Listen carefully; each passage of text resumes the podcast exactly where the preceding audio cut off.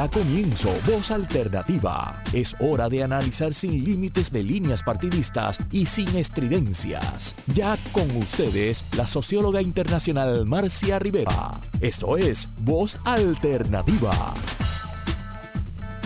Muy buenos días, amigas y amigos. Primero que nada, saludo a todas las madres puertorriqueñas, porque hoy vamos a estar hablando de cosas que tienen que ver con ¿verdad? Con la maternidad y con el tener hijos, pues son muy serias. Puerto Rico no ha tomado las medidas necesarias para apoyar a las madres, no ha reconocido la importancia de lo que es este, el tema poblacional en Puerto Rico. Y yo he invitado a una persona que vengo siguiendo desde hace mucho tiempo, que es la demógrafa Judith Rodríguez Figueroa, para que esté con nosotros en el día de hoy. Eh, y de un costado vamos a entrar también a ver todo lo que significa la maternidad en Puerto Rico y por qué es tan difícil ser madre y por qué las parejas han decidido, ¿verdad? En una gran, en una gran cantidad de ellas, una gran proporción de las parejas en Puerto Rico han decidido o no tener hijos o tener menos hijos que los que tenía. Y ese proceso se dio bastante rápidamente, ¿verdad?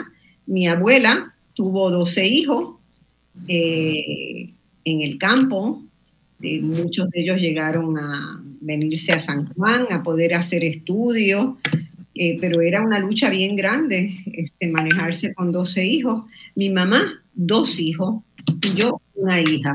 Así que ahí pasó algo en esas generaciones, ¿verdad?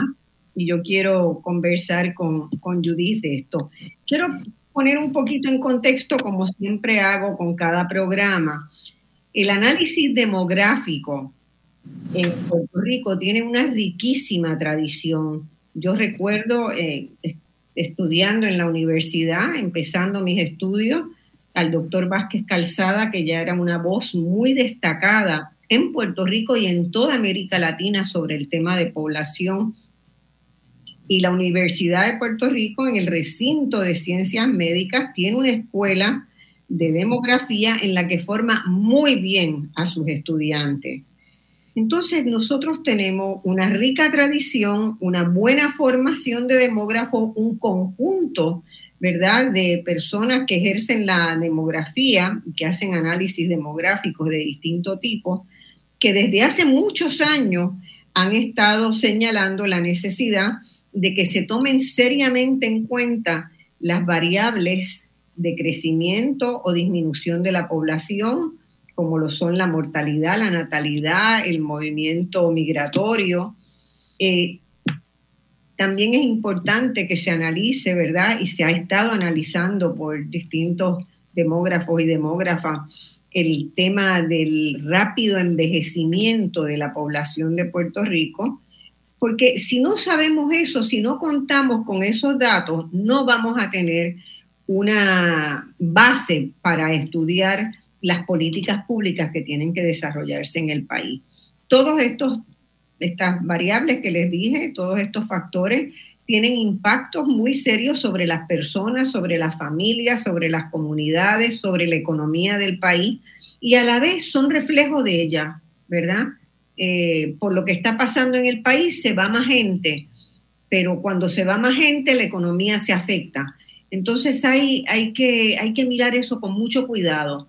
Voz Alternativa ha estado muy pendiente de este tema desde su fundación y hemos hecho en el año, el último año y medio, tres programas sobre este tema del reto demográfico que ya va apareciendo más que un reto, una crisis que se añade a las múltiples crisis que tiene Puerto Rico y que debemos conjugar en una propuesta, en una estrategia distinta de desarrollo para Puerto Rico.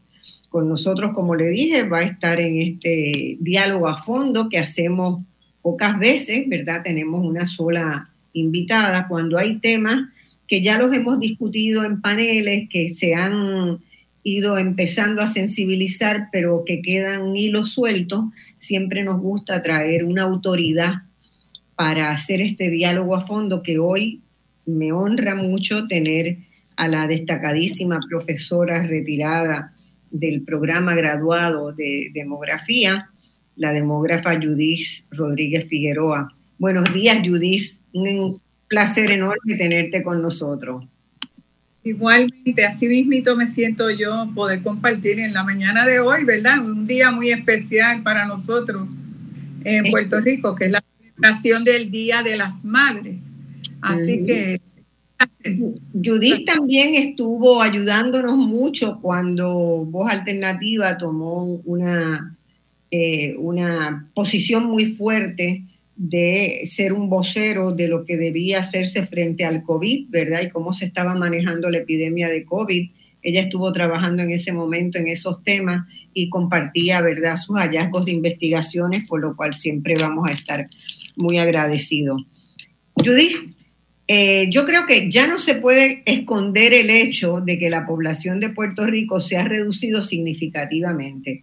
Fíjate que en, en muchos trabajos que, yo he hecho he señalado que, que a nivel municipal y a nivel central del gobierno de Puerto Rico siempre se busca mostrar que hay mucha más población de la que en realidad hay para usar eso como una base para pedir más fondos federales, ¿verdad? El tema de población solo se ha usado o siempre se ha mirado como una herramienta para conseguir más fondos federales. Si hay más gente, pues podemos pedir más fondos federales, sean ya para una emergencia, sean para un programa, sean para la construcción de unas facilidades que necesita el gobierno. Es como un balón, ¿verdad? Este, pero ya no se puede esconder el hecho de que se ha ido reduciendo significativamente. Y yo recuerdo el primer llamado de alerta que se dio por algunos demógrafos en el 2010, cuando, y, yo misma lo detecté en un trabajo que estaba haciendo para la CEPAL en ese momento, para la Comisión de Población y Desarrollo, cuando por primera vez en el censo del 2010 la población de Puerto Rico se había reducido entre dos censos, ¿verdad? Siempre tendía a aumentar y ahí fue como la primera alerta. Y yo quiero preguntarte, porque tú estabas en el, en el centro de esa, ¿verdad? De esa sorpresa. ¿Cómo, ¿Cómo recuerdas ese momento cuando salieron esos datos? Pues yo soy economista y socióloga, ¿verdad? Y los estoy mirando desde otro lugar con una base que con una base en demografía de lo que aprendí del doctor Vázquez Calzada fundamentalmente, este, pero, pero para los demógrafos debe haber sido un gran jamaquión. Sí, definitivamente. De hecho, ya yo me encontraba eh, eh, del programa graduado de demografía, donde ejercí por cerca de 27 años como profesora. Y verdaderamente eh, todos esperábamos que después de los 3.8 millones que se registraron en el año 2000, que para el 2010 la población iba a continuar su ruta ascendente y para eh, ese año se esperaba que estuviéramos cerca de los 4 millones de, habitantes. Sin embargo, eh, e, en ese periodo que yo no sé, eh, yo este, analizando los datos, dando, yendo hacia atrás y vuelvo, eh, hubo una época en que la información no estuvo disponible de la manera en que hubiésemos deseado que hubiese estado. Y fue como algo sorprendente para todos, incluyendo los demógrafos, aunque que esa población fuera mucho más baja que la que le precedió, que fue la del año 2000. Eh, una serie de factores, ¿verdad? Después uno analizando a través del tiempo que pueden explicar eh, qué fue lo, que sucedió. Y yo lo veo de esta manera.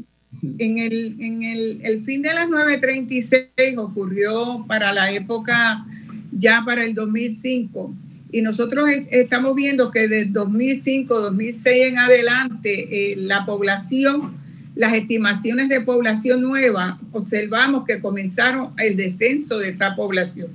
Aunque se vio reflejado en el censo del 2010, cabe señalar que esas estimaciones intercensales se hacen posterior al censo 2010. O sea que mientras tanto creíamos que la población estaba en aumento. ¿Qué sucedió? Pues sucedió ese evento y ahí aparentemente pues hubo una emigración que no fue muy visible ante los ojos y de gran preocupación como la ocurrió cuando la época de María, que fue verdaderamente eh, todo el mundo pues tuvo conocimiento de que hubo una gran cantidad de puertorriqueños que emigraron, aunque algunos de manera temporera, pero otras se fueron de, de manera definitiva fuera del país. Eh, ocurrió otro evento, otro evento que a veces se nos va de la memoria y es que en el 2008 el, gobierno de Puerto Rico eh, eh, como medida cautelar ante lo que le venía por la crisis en términos del gobierno de Puerto Rico de, entrar en quiebra, utilizó el mecanismo de, de, reducir el tamaño, el tamaño de la plantilla de los empleados gubernamentales y, y cerca de 30 mil empleados, que es lo que se menciona en la prensa, pues se quedaron sin trabajo. Y aparentemente esos dos factores contribuyeron en cierta manera a, esa, a esa reducción de la población por migración, prácticamente, porque en ese momento eh, la población eh, puede perderse por dos maneras. O es ya porque hay un balance neto emigratorio, o sea que se va mucha más gente que lo que llega, o por otro lado, porque el crecimiento natural se convierte en negativo. Esto quiere decir que hay más muertes que nacimientos. En ese momento eso no ocurría en Puerto Rico. Eh, el crecimiento natural era positivo, pero aparentemente estaba en descenso, estaba ocurriendo un descenso en ese crecimiento natural que era altísimo porque los nacimientos en Puerto Rico superaban por gran cantidad las muertes, teníamos una estructura de edad joven eh, mucho nacimiento y por lo tanto una población joven, la mortalidad eh, se reduce. Pero ya hay la, diferencia entre las muertes, la natalidad ya había comenzado a descender y ese crecimiento natural eh, vimos que se fue reduciendo. Por lo tanto, nosotros examinando los números ahora eh, porque recientemente el negociado del censo informó que para el censo 2010 hubo un sobreconteo de 164.300 personas. Sobreconteo que, que yo creo entender, ¿verdad? Que fue esos mecanismos que se usan para conseguir más fondos federales. Es correcto. Y entonces, ya para el 2010 ese sobreconteo también fue de 174 mil.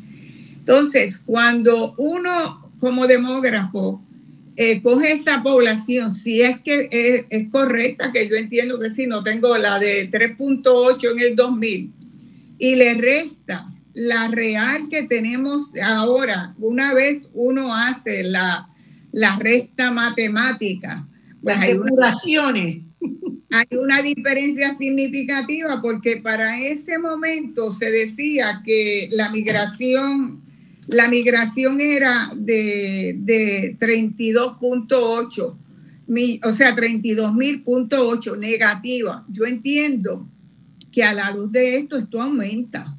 O sea, que tenemos que en ese periodo de tiempo habría que revisar esos números eh, pudo haber habido una migración mayor de lo que nosotros tenemos informado a base de la información de esos dos censos de población.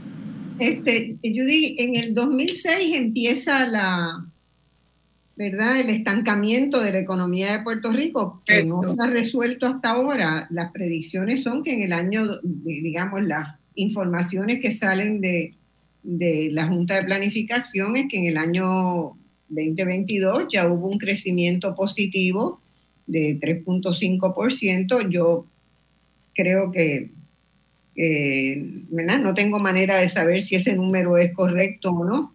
Uno no lo ve, pero pero no se palpa, digamos, ese, ese, clima. Eh, pero fíjate que me parece que, mirándolo ahora sociológicamente, que la gente fue como un sensor de eso que se venía. Es correcto. De eso que se venía. La gente olfateó que cuando se fueron las 9.36 de Puerto Rico, eh, se empiezan a, descubrir, ¿verdad? Este, el nivel del endeudamiento que Puerto Rico tiene. La gente es mucho más inteligente de la que nos imaginamos. Y digo, un momentito, aquí hay que parar, no podemos tener más hijos porque no se puede mantener más hijos, el costo de vida está aumentando, los empleos, los salarios están congelados, la economía no se está, no se está moviendo y o dejamos de tener hijos o nos vamos o las dos cosas. Yo creo que sí, eh, yo eh, es como un sensor, como si la gente pudiera olfatear antes de que los, ¿verdad? Los, los académicos lo estudien y los informes oficiales lo digan. Ya la gente tenía el sensor y empezó a tomar sus medidas individuales. La gente, la gente recibe eh, el golpe temprano y ahí viene una respuesta. Por lo general, las instituciones gubernamentales eh, prácticamente reacciona mucho más tarde a esos eventos que la gente viene sintiendo en términos de esas necesidades cambiantes.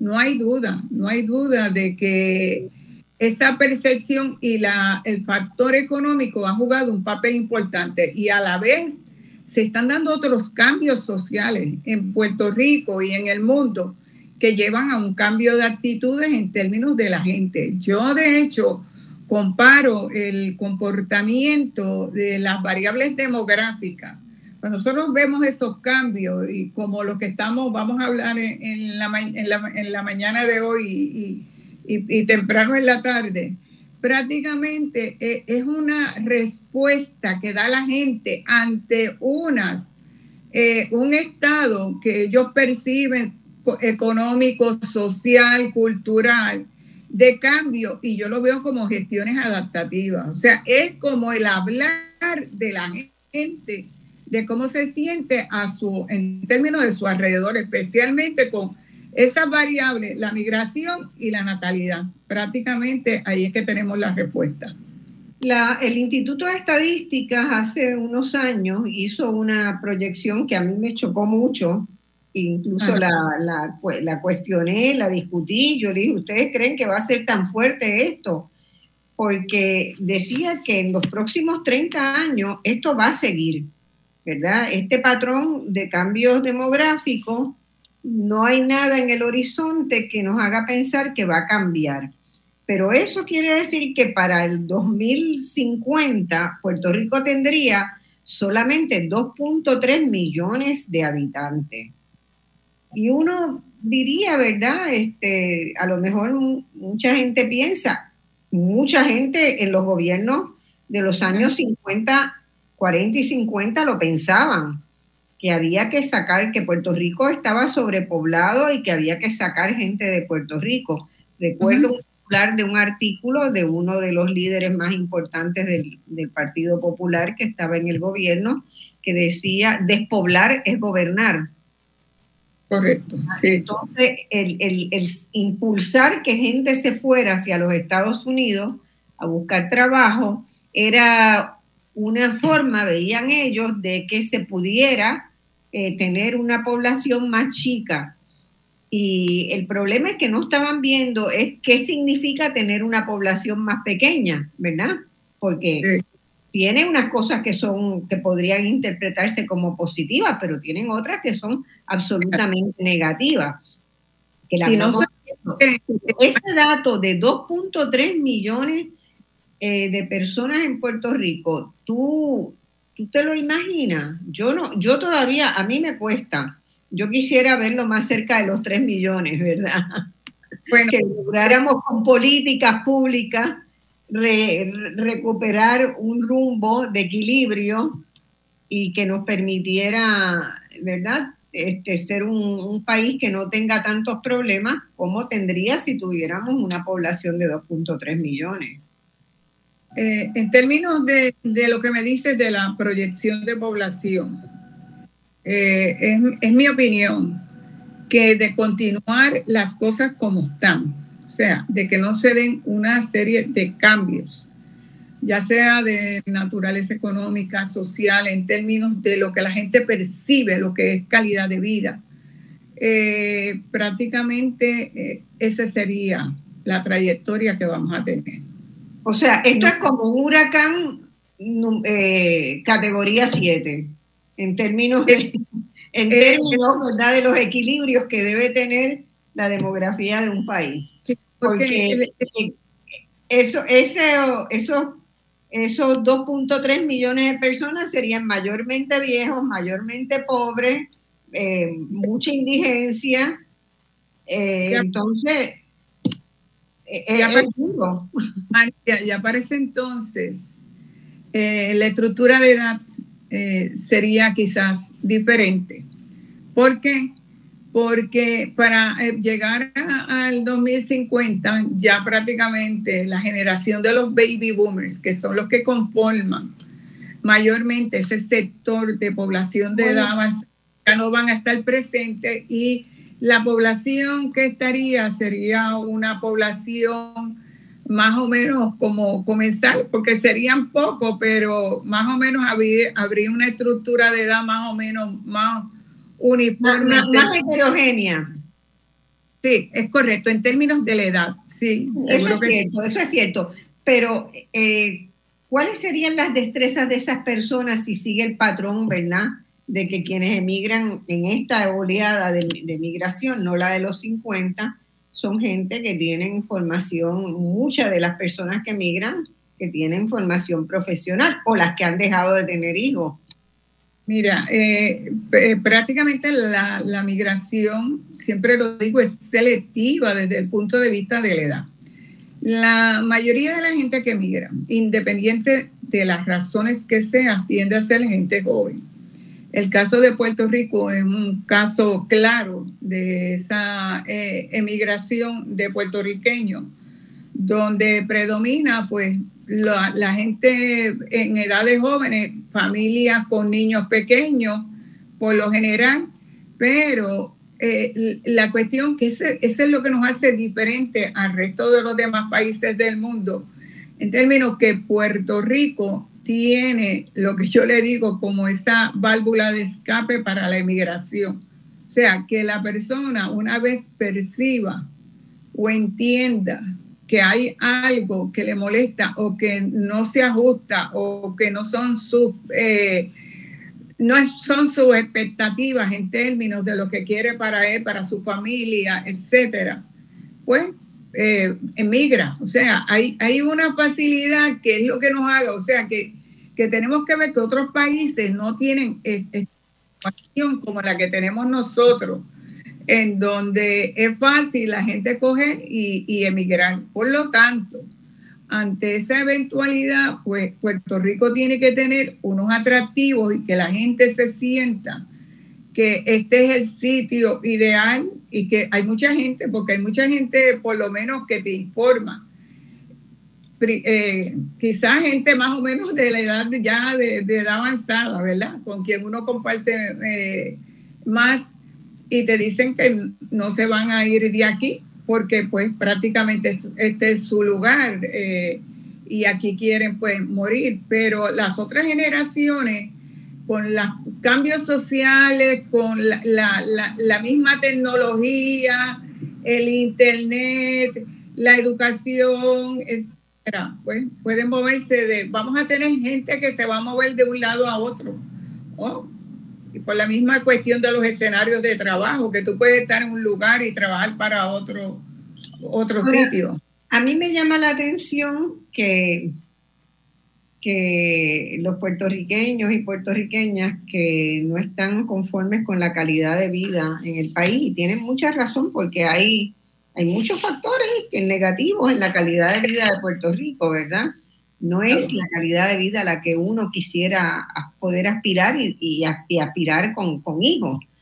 Eh, pero solamente miran hacia los Estados Unidos. Hay muy poca migración fuera de Estados Unidos, ¿verdad? Cuando hay países que tienen una calidad de vida muchísimo mejor que la de Estados Unidos. Y doy, por ejemplo, la calidad de vida en Uruguay supera por mucho la de Estados Unidos, España, eh, Bélgica. Hay, hay muchos países a donde la gente podría, podría pensar en emigrar y tener una experiencia, pero una experiencia diferente, enriquecedora, eh, aprender de una nueva cultura, pero probablemente por el, el sentido de seguridad que tienen tener los mismos restaurantes, las mismas instituciones aquí y allá, pues no le dan mucha importancia y se van como en piloto automático, sabiendo que en muchos estados, en muchas ciudades de Estados Unidos, la calidad de vida es peor que la de, Puerto Rico. Uno de los factores, o sea, que... No, hay información, no hay, no hay mirada más allá de eso.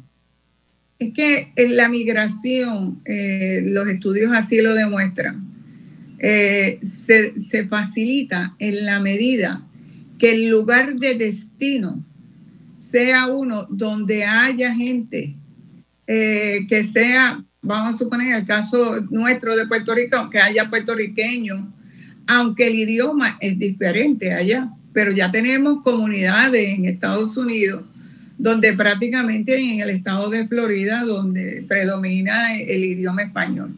O sea, el, que haya familiares, el que esa persona, porque por lo general la persona lo que va en busca de, empleo, pero en la medida también que se modifique la educación en Puerto Rico, que eh, el puertorriqueño, los jóvenes, se preparen para, no solamente para eh, trabajar o ir a Estados Unidos, a otros lugares, que conozcan. Y yo creo que la tecnología va a ayudar en eso, pueden trasladarse a otros lugares. Pero no hay duda, nosotros tenemos casi 6 millones de personas en los Estados Unidos que se identifican como puertorriqueños, ya sea por nacimiento o aunque hayan nacido allá, pero se perciben como que son puertorriqueños. O sea, es, fuerte, son casi 6 millones. Y nosotros tenemos aquí prácticamente ya como 3 millones. 3 millones, o sea que prácticamente duplican la cantidad de población que tenemos acá en Puerto Rico. Y en gran medida eso fue resultado de la estrategia de expulsar población para reducir los problemas del país, que fue una visión, hoy sabemos, ¿verdad? Que fue una visión incorrecta, que, ha generado uno, eh, una visión eh, muy, muy trivial de la, de la emigración, por un lado, porque hay mucho dolor cuando una, unos hijos deciden irse a vivir a Estados Unidos y dejan a los viejos solos en Puerto Rico. Eso genera muchísimo dolor en la familia, los quiebres, la necesidad de estar ¿verdad? enriqueciendo a las líneas aéreas con, con la guagua aérea que va y viene y que cada día suben los precios de acuerdo a lo que es el mercado. Mientras más gente quiere viajar, más altos van a ser los precios, más, más alta va a ser la demanda y por ende van a subir los precios. Entonces, eh, se entra en toda una complejidad, ¿verdad? De lo que es la familia, de lo que es el desarrollo humano que, que debemos atender. Nos están haciendo ya la seña de la pausa, se nos fue muy rápido esta media hora. Seguimos en voz alternativa hoy discutiendo los retos demográficos que tiene Puerto Rico con la muy reconocida demógrafa Judith Rodríguez. Volvemos en instante.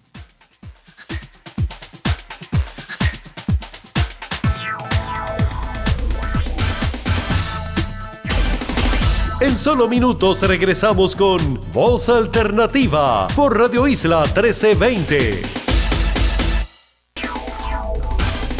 Ya estamos de regreso al análisis de los temas que te interesan. Escuchas Voz Alternativa por Radio Isla 1320.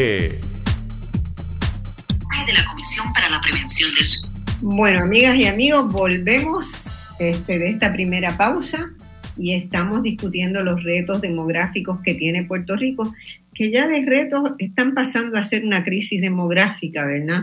Porque retos es una palabra que se usa, un eufemismo que se usa cuando uno quiere describir una situación que es muy seria y nadie le da, nadie le da importancia, pero ya la situación este, de Puerto Rico es una situación bien crítica que merece atención y hoy estamos discutiéndola con la, eh, la demógrafa Judith Rodríguez.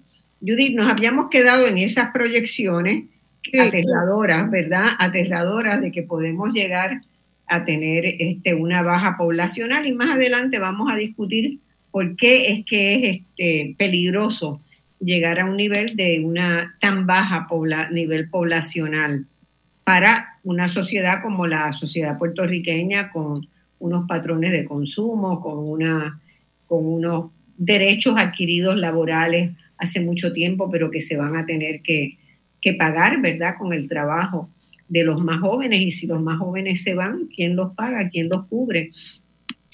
Bueno, eh, los datos que, que, tú trabajas y que yo he estado revisando dicen que hoy tenemos la segunda tasa más baja de natalidad del mundo. Puerto Rico tiene la segunda tasa de natalidad más baja del mundo.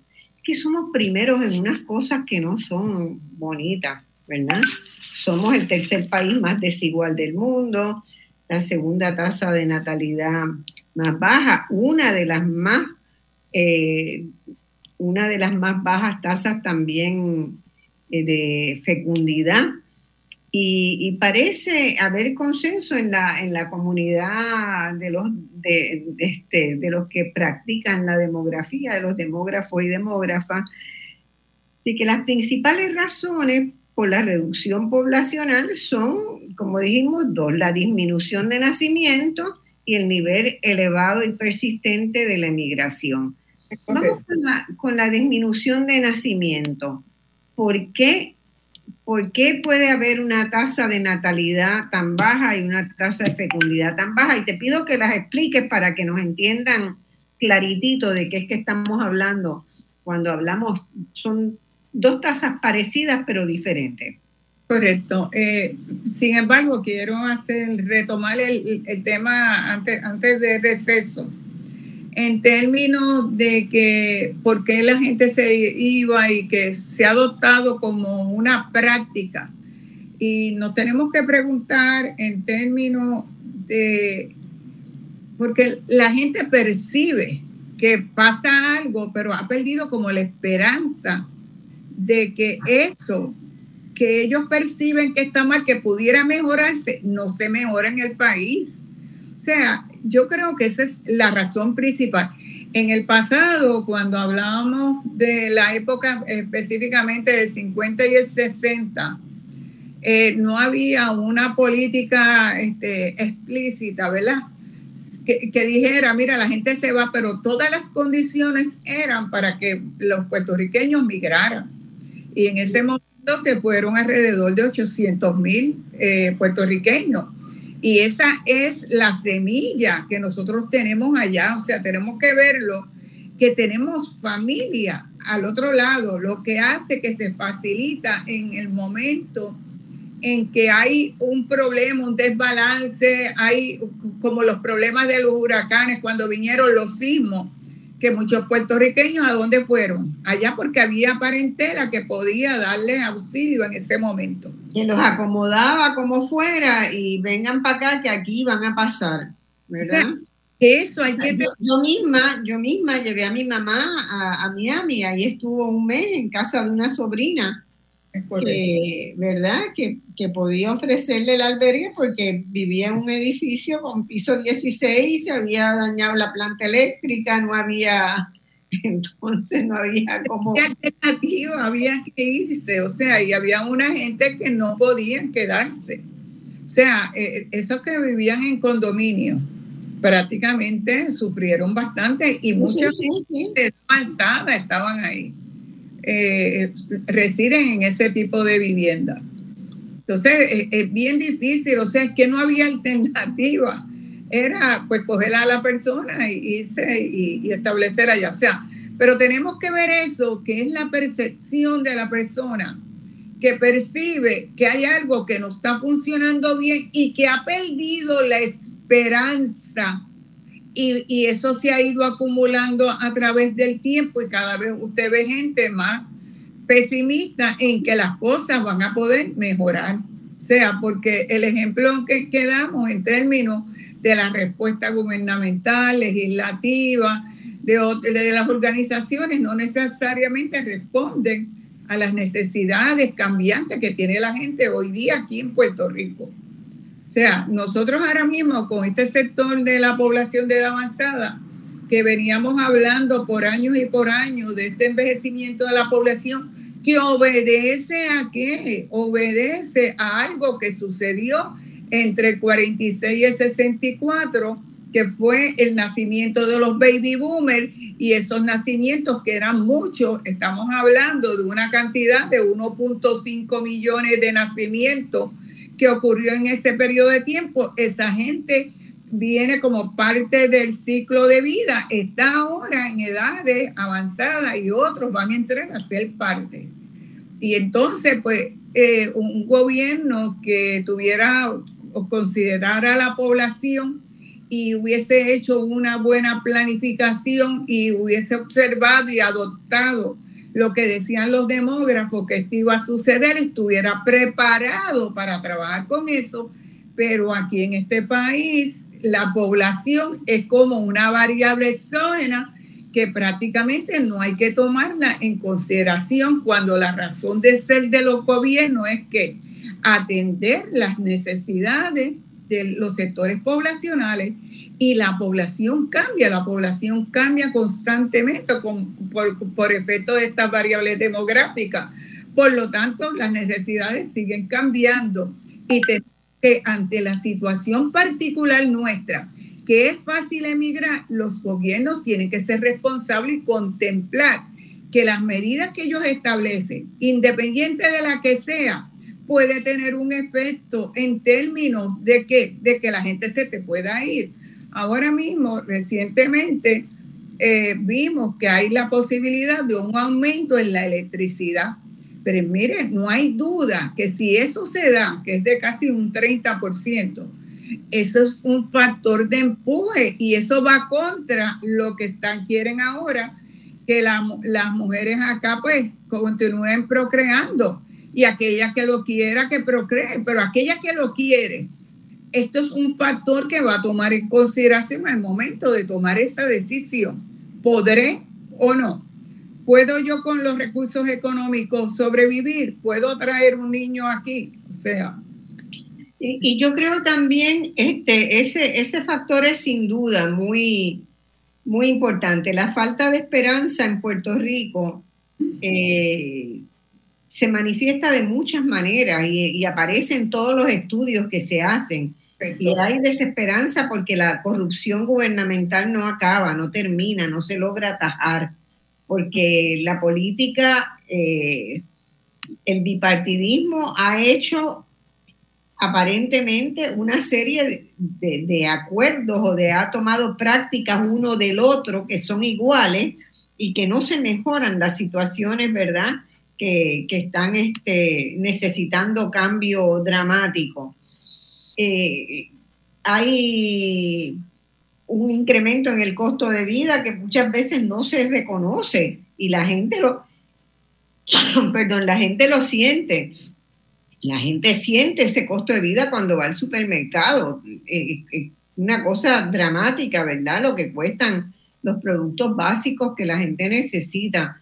Entonces hay mucha violencia, hay mucha delincuencia, este, todo eso va configurando, después de las 8 de la noche no se puede estar en la calle porque hay mucho temor, hay mucho miedo, ¿verdad? A que uno pueda ser asaltado, a que uno pueda, este, puedan quitar el auto, un kayaking, lo que sea.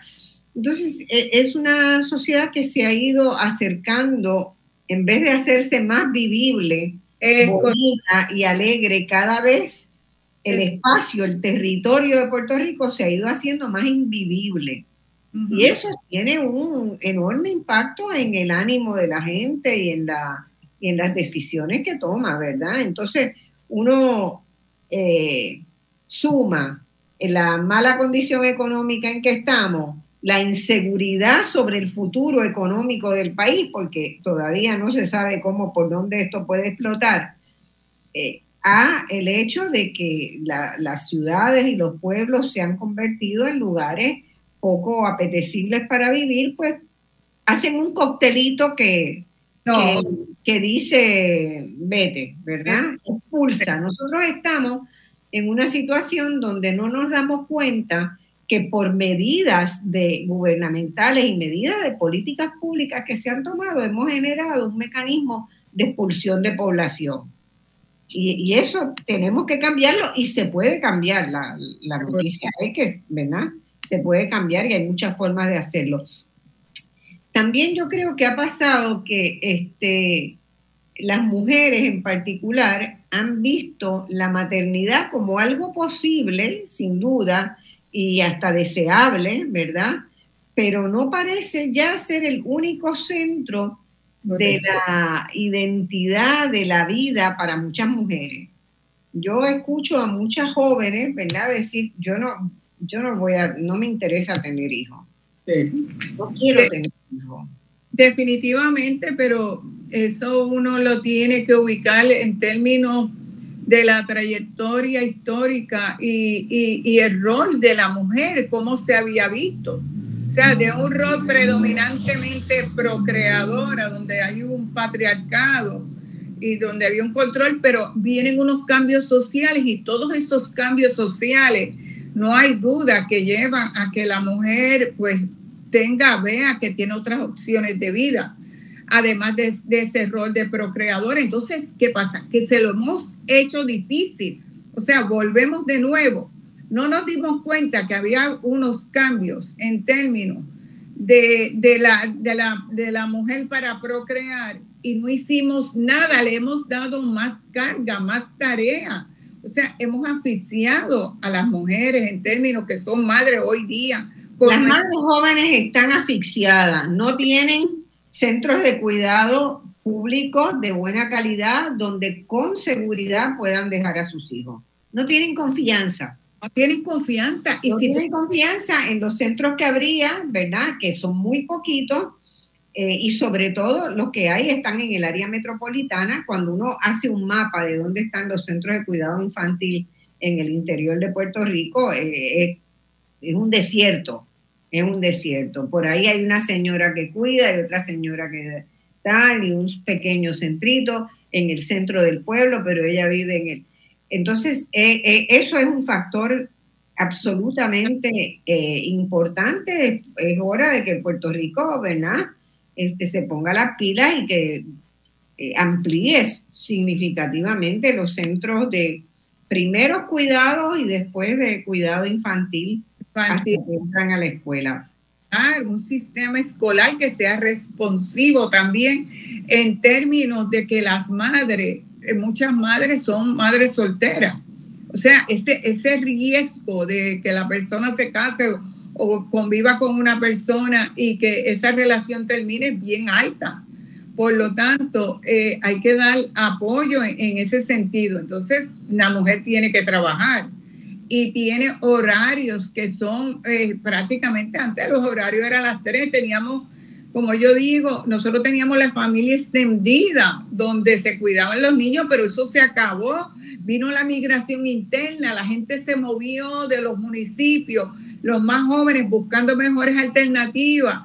Y entonces, en el pasado, hace unos años atrás, yo recuerdo cuando yo tenía a mis hijos, eh, que estaban en etapa pues temprana, vecinas, personas que se dedicaban, pero había la confianza hoy día con la, con la situación en que estamos de inseguridad y de que tú no sabes quién es el vecino porque hemos cambiado hasta los modos en términos de convivencia dentro de los lugares y, muchas mujeres ya no hacen ese trabajo porque están trabajando también.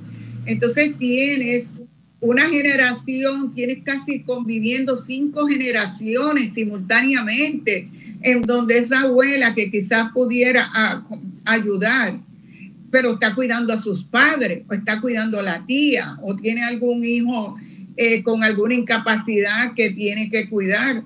O sea que se le hace sumamente eh, bien sumamente difícil. Y a pesar de eso, en el ámbito educativo las mujeres han dado, han hecho, yo considero que son, que son un bulldozer, porque han conseguido estudiar, terminan más los grados eh, de secundaria, terminan más los grados universitarios, eh, a pesar de que tienen que hacerse cargo de todos los cuidados, de los cuidados de los niños y de los cuidados de los envejecientes en la familia, ¿no? Correcto. la vida de las mujeres en Puerto Rico eh, está llena de desigualdades.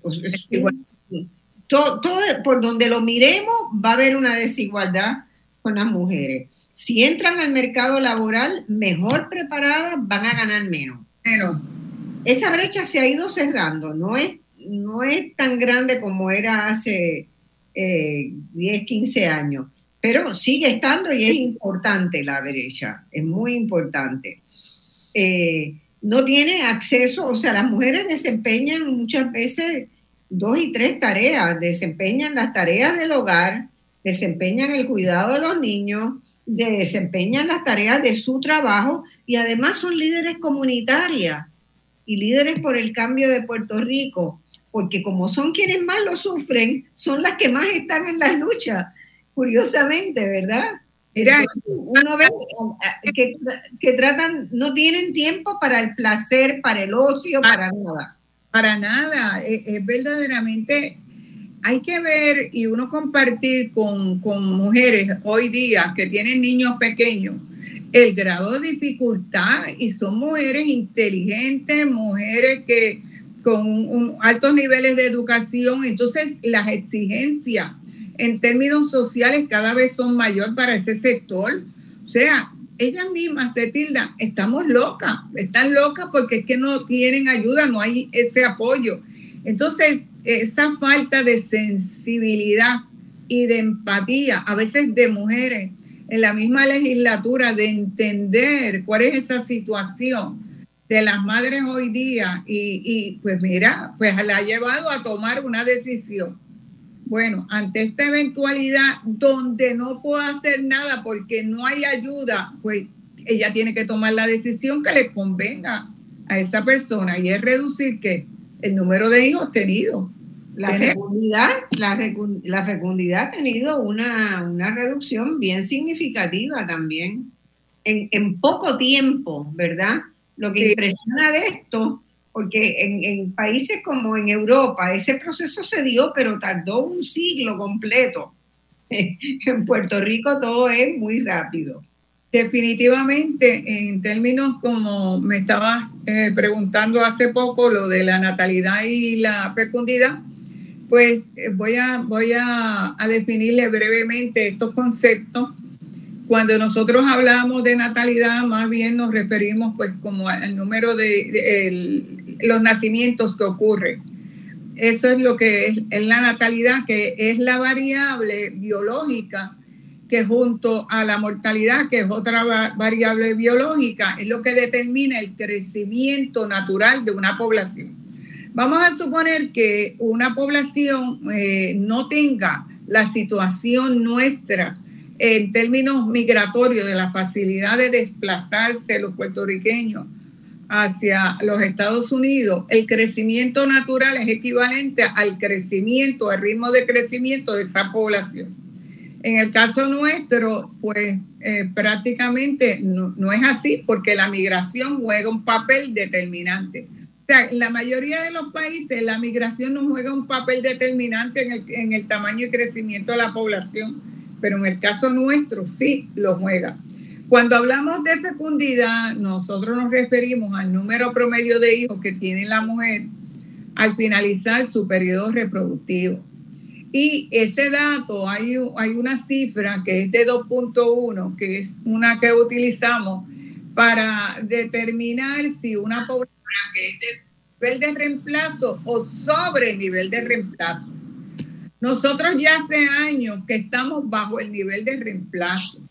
En el caso nuestro, nosotros estamos como en punto 89, punto 88. O sea, estamos menos de un hijo en términos promedios por mujer, porque nosotros sabemos que hay mujeres que no tienen hijos, hay unas que quizás tienen dos, o pudieran tener tres, que son las menos hoy día. De hecho, para el 2022 el 50% de las mujeres que dieron a luz ahora en el 2022, que fueron aproximadamente 19 mil, el 50% de ellas era su primer hijo. Y las posibilidades de que ese sea el único son bien altas. ¿Ok? O sea, que, y, y esa es la fecundidad. O sea, y ahí es que Puerto Rico, cuando nosotros los comparamos, con otros países del mundo, encontramos que Puerto Rico está bajo una baja natalidad, que es el número de nacimientos entre la población, ¿verdad? Multiplicado por una constante que es mil, y la tasa total de fecundidad o la tasa global de fecundidad, que es lo mismo, que es el promedio de hijos. Pero que también tenemos una expectativa de vida alta, también Puerto Rico. Bueno, y, y eso quería decir, eh, fíjense que Puerto Rico tiene todas las condiciones en términos de su sistema de salud y hospitalario y de tal para tener el mejor trato, el mejor cuidado. O sea, no, opera en Puerto Rico el miedo a que me, el niño me, me venga muerto, a, que, a, los problemas neonatales, porque en eso Puerto Rico tiene servicios de excelencia. Sí, no obstante, eh, no hay duda de que, es una preocupación que tenemos ahora porque ha habido como consecuencia del comportamiento de las variables demográficas que como hemos mencionado anteriormente y al inicio del programa, tú muy bien lo señalaste, que dependen de qué? Del comportamiento de otros factores de naturaleza económica, social, económica y cultural. ¿Ok? Esas variables es la respuesta, es la que se canaliza todo eso a través del comportamiento de la gente en términos de esas variables demográficas en Puerto Rico. O sea, que hay que tomar ese factor en, en consideración. Mira, Judith, y yo creo que también tenemos que agregar, yo mirando, mirando bien los datos, que se verifican cambios grandes en el estado marital, es decir, en la, hay una disminución enorme de matrimonio y aumento de divorcio. Entonces yo creo que también, y aumento bien importante, sobre todo en mujeres jefes de familia, que no tienen los apoyos imprescindibles para la vida cotidiana, ¿verdad? Entonces por eso hoy como que la normativa y ya socialmente aceptada, que es lo para mí que es muy interesante, es la convivencia.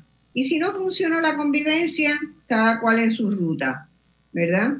La convivencia, una convivencia que no incluye en los acuerdos de convivencia el tener hijos.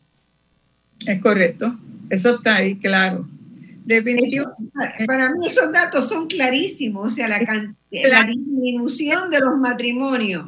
Mira, eh, cuando yo, yo analicé lo, la población de 15 años o más eh, en Puerto Rico en términos de varones y mujeres. Porque ahí es que más o menos es que aparece lo del estado marital de, a partir de esos 15 años. Y, encontré lo siguiente, o sea, la cantidad, como a manera también de explicar esta baja en natalidad que se ha registrado en Puerto Rico, que eh, cabe señalar que entre el 2000 y el, el 2000 y el 2020 fue de un 68% esa reducción. Y que entre el 2015 y el 2020, fíjense que eso es en un periodo de cinco años. De cinco años. 20, casi un 40% fue la reducción. O sea, que la medida que hemos ido, ido entrando en en fechas más cercanas a la reciente, cada vez es más grande esa, esa, esa magnitud de, en términos de esa reducción. Sin embargo, esperamos que más o menos llegue a unos niveles que se mantengan esos 19 mil, 18 mil, 17 mil, se deben mantener ahí en Puerto Rico. Y hay, hay, hay, dos cosas, ¿verdad? También los mecanismos para casarse y para divorciarse se han hecho más fáciles a pedido de la gente, a, ¿verdad? a presión, a presión de la ciudadanía. Pero Ahora se puede casar un notario. Eh, puede ejercer y, y, lo mismo con un divorcio. Las dos cosas se han simplificado muchísimo. Pero Entonces, eso también añade a, a la percepción de que, de que para qué, para qué este, casarse si se puede, se puede convivir. Es correcto. Eh, es, es, como una nueva modalidad que venía ya observando, nosotros veníamos observándolo y como te decía, esa población de 15 años o más. Usted observa, y yo hice un análisis del 2000, el 2010, el 2020, 2021, y con los datos de, del negociado federal del censo, la encuesta de comunidad, y, se ve fácilmente cómo en las mujeres, como tanto como en los hombres, la proporción de mujeres solteras aumenta, aumenta desde 2000, se registran unos aumentos notables, o sea, que en términos, que aunque tenemos menos población, pero esa población, la, hay una proporción alta que, que, que, está soltera. En términos, cuando nos vamos a ver eh, lo contrario, que es la que están casadas, y observamos que esa reducción, hay una reducción en, las casadas, mientras la soltera va aumentando, eh, conforme nos acercamos al 20, el, las casadas va disminuyendo, que hay una relación ahí, tanto en hombres como en mujeres, lo que nos dice que la institución del matrimonio, pues prácticamente no juega no es, no es importante dentro de las relaciones que la gente joven tiene hoy día, pero el caso de Puerto Rico no es único, hay otros países que también muestran ese mismo patrón. Y uno tiene que ver que el riesgo, el riesgo, nosotros examinamos el riesgo de, de, que se acabara un matrimonio, ¿verdad? Legal, que eh, prácticamente era alto y especialmente durante esos primeros cinco años de matrimonio. Recuerdo un estudio que, se hizo con Vázquez, Calzada, Eroque Zoraida Morales y esta servidora, y, y, así quedó, quedó evidenciado de esa reducción, en, de esa probabilidad alta. Y entonces eso traía una serie de problemas también en términos de los matrimonios. Eh, de quién se quedaba con los hijos, la custodia, etcétera, etcétera. Y pues verdaderamente se ha simplificado, como muy bien tú mencionas antes, que una realidad social y para pues que la gente pues pueda mantener ese estatus que, que así lo desee. Y eso se ha dado, ¿verdad?, en paralelo o tal vez porque la economía lo ha lo ha impulsado en un, en un periodo donde hemos tenido, hemos debido enfrentar una recesión económica desde 2006. Pocos, pocos países en el mundo logran sobrellevar eh, su vida, la vida cotidiana de la gente, con una recesión económica tan larga como la de Puerto Rico. Desde el 2006 estamos, estamos hablando. Y eso que ha llevado a eso, pues crecimiento de la desocupación, del desempleo, la reducción en la participación de la fuerza de trabajo, el crecimiento eh, de personas bajo el nivel de pobreza y, y realmente en las mujeres genera mucha mayor tensión y demanda porque hay una proporción tan alta de mujeres que son jefes de familia en Puerto Rico, ¿verdad? Muchas de las cuales están bajo el nivel de pobreza. Es decir, las mujeres jefes de familia son las más pobres de todos los pobres en Puerto Rico. Ah, y si tiene hijos menores de 18 años, eh, la pobreza es mayor. En algunos y, y, se mete como en un 70% ese, ese grupo poblacional bajo el nivel de pobreza. Entonces, esos son, son grupos, ¿verdad?, que están casi condenados por nuestra sociedad y por nuestro gobierno a una dependencia permanente y a una infelicidad, a una inseguridad, a una vulnerabilidad muy grande. Pero, pero, toda la sociedad somos responsables de eso, no son esas personas nada más. somos nosotros los que toleramos, ¿verdad? Que se aprueben políticas como las que, como las que se han aprobado. El otro día estaba yo conversando con, con Ana María García eh, del Instituto Nueva Escuela que tiene, está, tiene escuelas públicas Montessori después de muchos años de luchar por, poder entrar al sistema. Y, hablábamos, ¿verdad?, de la locura que significó el, vaciar escuelas y el decretar que las escuelas se cerraban casi sin criterios. El único criterio era cuántos estudiantes tienen. Ah, tiene, tiene estudiantes que caben en esta escuela, pues para allá los pasa. Era lo cuantitativo y no miraron lo cualitativo. Nunca, nunca miraron lo cualitativo a ver de ese rezago que tienen nuestros estudiantes de poder mejorar y, ponernos en un sitial eh, a nivel mundial entre los primeros lugares en términos de la enseñanza que se dieron aquí.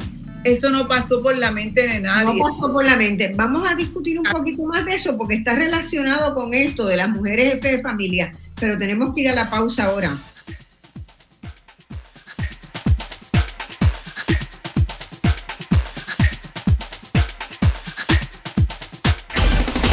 En solo minutos regresamos con Voz Alternativa por Radio Isla 1320.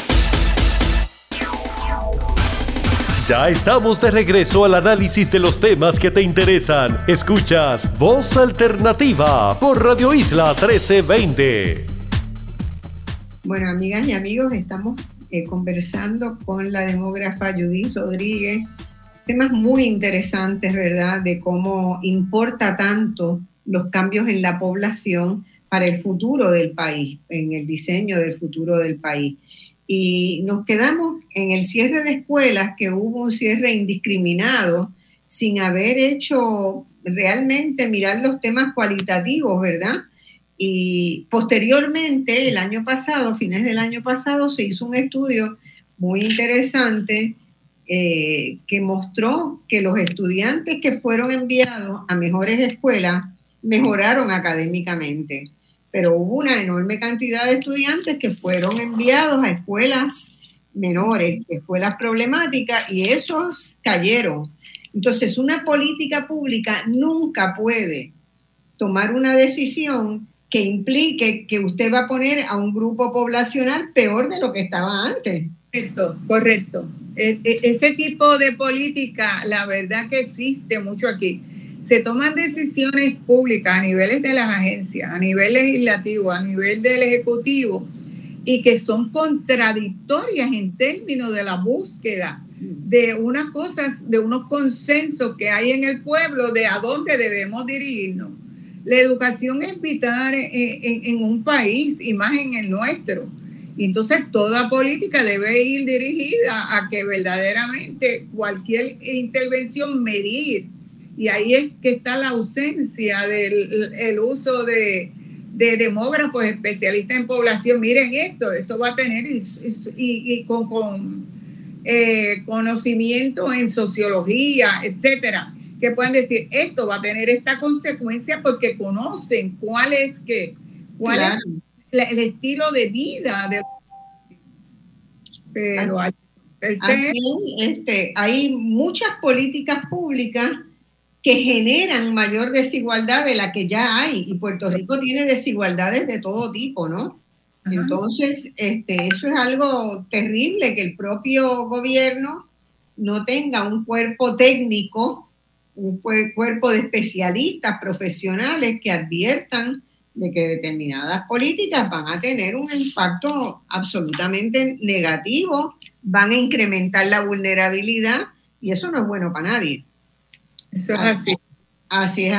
Yo quiero ahora pasar un momentito a la relación entre población, ¿verdad? Este, este mito que había que vaciando la isla iba a mejorar, los que se quedaran iban a mejorar mucho y los que se iban pues también iban a mejorar en Estados Unidos. Eso pues se ha probado ser un mito. Yo estoy trabajando unas gráficas ahora que entre, buscando las correlaciones entre la reducción poblacional y el, el Producto Interno Bruto. Resulta que siempre se nos decía que si iba a haber este, una menor población en el país, iba a aumentar el Producto Interno Bruto, pero no. Lo que, ha pasado es que se ha reducido el Producto Interno Bruto cuando se reduce la población. Y eso me parece que vale la pena explicárselo a la gente, ¿verdad? Porque la gente piensa que, bueno, nos quedamos menos, repartimos el bizcocho entre menos personas. Eso no es así no es así. El impacto que tiene la baja poblacional sobre la economía de Puerto Rico es fuertísimo. Es fuertísimo.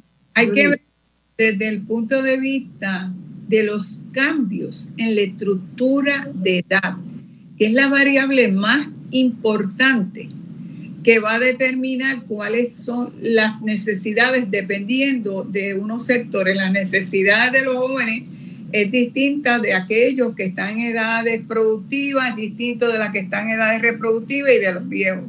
Cuando la gente hablaba de menos población, ahí viene el desconocimiento que menos población, los que emigran son la gente joven, quienes se iban a quedar en el país, las personas de edad avanzada. Y que para el sector poblacional, pues ya muchos de ellos están eh, fuera de la fuerza laboral, o sea, no están activos económicamente y viven de sus pensiones. ¿Y de dónde vienen las pensiones? ¿De dónde, de dónde se nutren las, las pensiones de, de, la gente aquí? ¿De qué? De los trabajadores más jóvenes que aportan, que aportan a qué? A la, una continuidad en términos de unos escenarios de trabajo. ¿Para qué? Para que esa gente que sea, que esté recibiendo pensiones pueda recibirlo. Ese es el caso de la Universidad de Puerto Rico.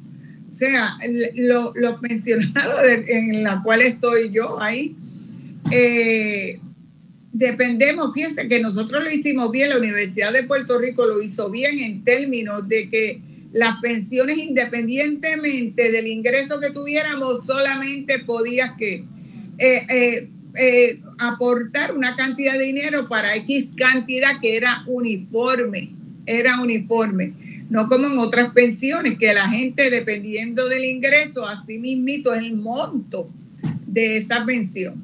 Ahora mismo, con, la cuestión de energía eléctrica, yo me imagino que ahí deben haber eh, personas que tengan unas pensiones elevadísimas. Y entonces el pueblo prácticamente de Puerto Rico, pues no se tomaron las provisiones necesarias por los cambios, vamos a tener que pagar por esa pensión. Y yo me pregunto, yo que soy de la universidad, que tengo una cantidad eh, ya eh, establecida, que es relativamente baja comparada con otras pensiones que, hay a nivel del gobierno de Puerto Rico. Eh, en caso de que la Universidad de Puerto Rico nos disminuya esa pensión, fíjense que vamos a estar pagando, si fuera la cuestión de la luz, del alza de la luz, esa, esa es la luz, va a seguir independientemente de que yo tenga que, que una baja en mi pensión, más tengo a que aportar para otra gente en términos de sus pensiones. O sea, que esto es un descalabro, o sea, que a ver que el desbalance entre población joven que tenemos, que ha sido grande, nosotros prácticamente casi un 50% de población menor de 18 años nosotros la perdimos en esto desde el 2000 al 2020. O sea, casi el 50% de ese sector poblacional. Cada vez vamos a tener menos gente que joven. La población vieja, como nosotros le llamamos los demógrafos, que es 65 años o más, población de edad avanzada, como mencionamos anteriormente, ya para el 2040, 2050, esa población pues ya se ha extinguido y esperamos un balance. Pero mientras tanto, esta es la realidad que tenemos ahora. O sea, eh, y que el, el, el, hecho también de que el Producto Interno Bruto iba a aumentar en, la medida cuando nosotros tenemos que prácticamente nuestra actividad económica principal es que solicitar fondos federales. Eso es prácticamente no, o sea, no, no veo otro tipo de actividad económica que pueda suplir eso. Así es. Mira, y yo creo que también, ¿verdad? Además del impacto sobre las pensiones, que es el que más se ha discutido en Puerto Rico, hay otras cosas. Ah, no, de... Una reducción en la población reduce también menos personas que generan ingresos, que pueden trabajar y generar ingresos. Y gente joven, porque lo que hemos perdido es gente joven, menos gente que entra a trabajar. Eh, eh, en términos de, generar servicios, ofrecer servicios y aportar al fisco. O sea, cada vez vamos a tener menos gente. Exacto, y hay menos personas consumiendo. Menos, menos, recaudos, ¿verdad? De, por parte de ellos como contribuyentes. También menos servicios claves como en el ámbito de la salud, que ya es muy claro lo, lo que ha pasado, ¿verdad? El descalabro en salud y ya tenemos 200 mil personas que no tienen ningún tipo de servicio de salud y el que podían tener, que era en el recinto de ciencias médicas, con los recortes que se le está haciendo a la universidad, pues también están recortando algunos de esos servicios, ¿verdad? Menguándolo. Eh, se afecta todo tipo de actividad se afecta con una reducción en el tamaño de la población. Y si ese tamaño de la población no es uniforme, que afecta a unos sectores de la, por edades, mayormente a la gente joven, va a tener un efecto detrimental en términos de los servicios, la necesidad, la demanda de servicios, etcétera, etcétera. Y con un componente de edad avanzada grande, que por lo menos va a estar hasta el treinta y pico eh, todavía, ese sector poblacional eh, como predominante en el país. Yo estuve haciendo un análisis en términos de, la, proyección de la población de, edad avanzada y lo dividí entre aquellos que son lo que nosotros llamamos los jóvenes viejos, que es el, de 65 a 74 años y el de 75 años o más, y me era más bien eh, explorando. Y puse que de, de esa población que íbamos a tener, si el 5% se enfermaba todos a la vez. La demanda, aquí no hay capacidad hospitalaria para atender ese sector. Estoy hablando de un 5% nada más. No hay cama para tanta eh, gente. Eso, eso yo lo presenté en una, eh, en, una, en una asamblea de los administradores de hospitales. Este, y los números están ahí, eran aterradores, o sea, es, es, un reto y estoy hablando de que no es, eh, eh, estoy hablando de 30 o 35, 40. O sea, que eh, si viene una epidemia y ataca a una estructura de edad, entonces tenemos que pensar, nosotros no tenemos para que, que tengan que hospitalizarse, no, no tenemos esa capacidad. Entonces, ¿qué pasa? Que dentro de ese sector de población de edad avanzada, el incremento mayor lo estamos teniendo en el grupo de 75 años o más. O sea, el grupo joven que prevaleció, que dominaba ese sector de 65 años o más, se ha ido disminuyendo pues, con la entrada de los baby boomers. Que los primeros baby boomers fue cuando más nacimientos hubo en Puerto Rico.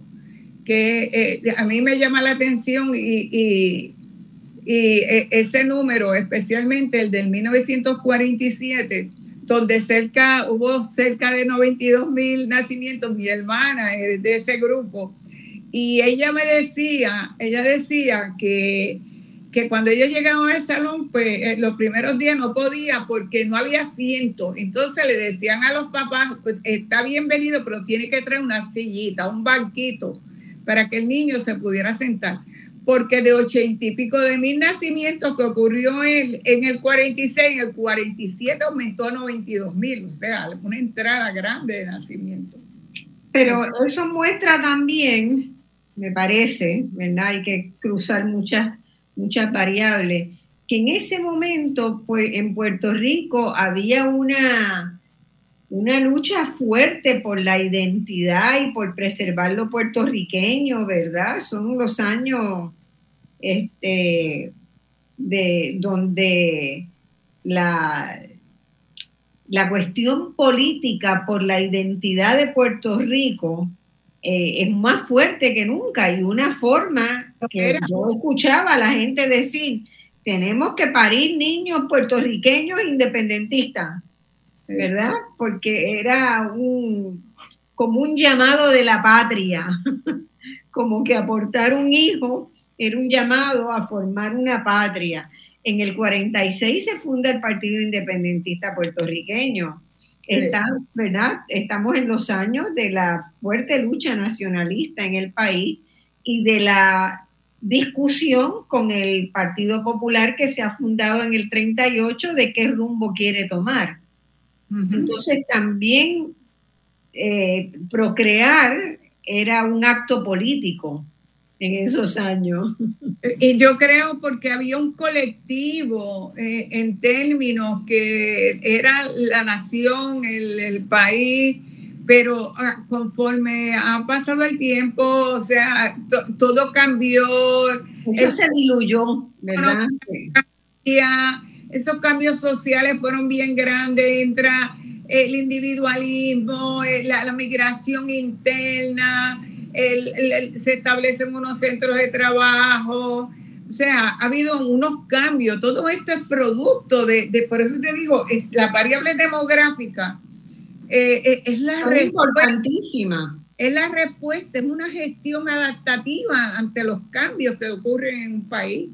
Y en el caso de nosotros, los cambios. Un espejo también, ¿verdad? Es un espejo en el cual la gente se mira en ese espejo, en ese país. Yo me quiero quedar Probablemente en el año 46, 47, 48, la gente sea así, ahora no. No, porque fíjate que también ha, habido unos cambios en términos de todos los que se fueron en ese momento, porque la situación eh, eh, era eh, de pobreza, había una precariedad enorme y muchos se fueron y quisieron Muchos retornaron, había lo que se conoce como la migración de retorno. retorno que de retorno si nosotros en este país eh, ponemos la casa eh, prácticamente en su sitio, en donde tiene que estar, si arreglamos lo que haya que arreglar, nosotros podríamos traer migración de retorno. La mayoría de los puertorriqueños se van de Puerto Rico no porque quieran irse.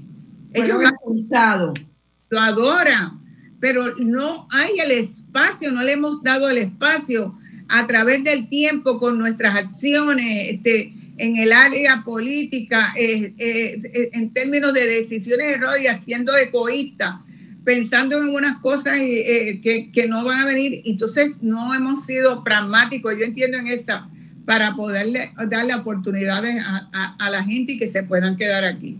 Mira, este, Judith, yo quisiera entrar contigo en el tema de la población mayor de 65 años, ¿verdad? Porque esa es una población, es muy interesante. Yo nací en el 47 también, que, que conste, soy de esa, de esa explosión. Baby boom, explosión de la pura. Este, y, y es una generación donde uno encuentra mucha diversidad, ¿verdad? hay baby boomers que se hicieron viejos prematuramente. Correcto.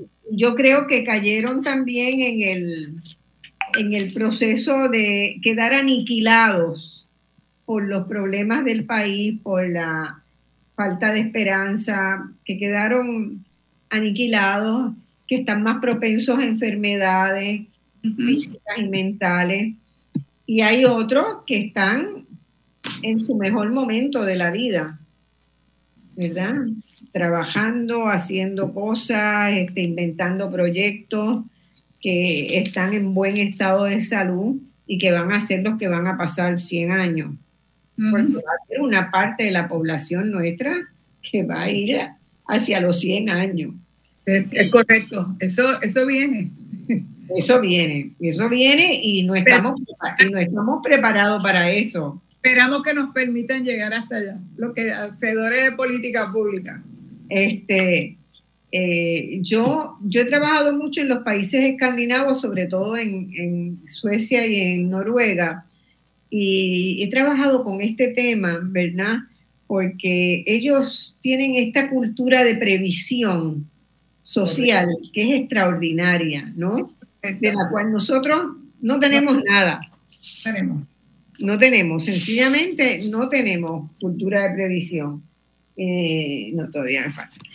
Y, por ejemplo, los arquitectos en Suecia, en Estocolmo, que es lo más que conozco, eh, han cambiado la noción de cómo se vive y cómo quiere vivir esa población que va a llegar a ser envejecida, pero en muy buen estado, con ganas de ir al Festival Casals, de ir a todas las actividades culturales, de ayudar, por ejemplo, en un programa espectacular que tienen que se llaman, que, que son como maestros sustitutos, los abuelos, un programa de abuelos, donde si falta una maestra, cada escuela tiene un listado de personas que están en, en, área, en la mediación, ¿verdad? Y que pueden llamar rápidamente y decir, mira, mi hijo está enfermo, podría usted venir hoy y hacerle cuentos, acompañarlo. Son acompañantes para los niños que están en edad escolar. Y entonces ahí se moviliza esta persona a la cual el Estado le paga, tiene un fondo, no le paga este, un gran salario, pero le paga para que haga ese trabajo de acompañamiento este, al niño o a la niña. Y, y realmente son soluciones muy pragmáticas y muy fáciles de, establecer, ¿verdad? Yo no sé por qué, por qué nosotros no podemos, no podemos tenerla.